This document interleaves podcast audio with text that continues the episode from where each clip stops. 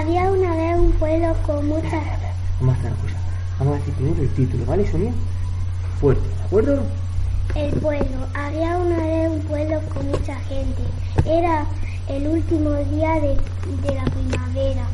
Ya todos los niños del pueblo se van de- del colegio.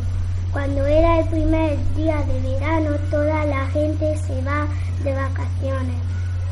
Pero una familia no, porque trabajaban. Ellos tenían un hijo todos los días. Lo llevaban con su abuela. El niño pedía todo el rato que quería ir de vacaciones. Su abuelo quería dejarle, pero sus padres no. El pueblo era grande, tenía muchas cosas. Tiene una torre en medio, tiene un, un parque donde los niños juegan, tejado rojo, casa blanca.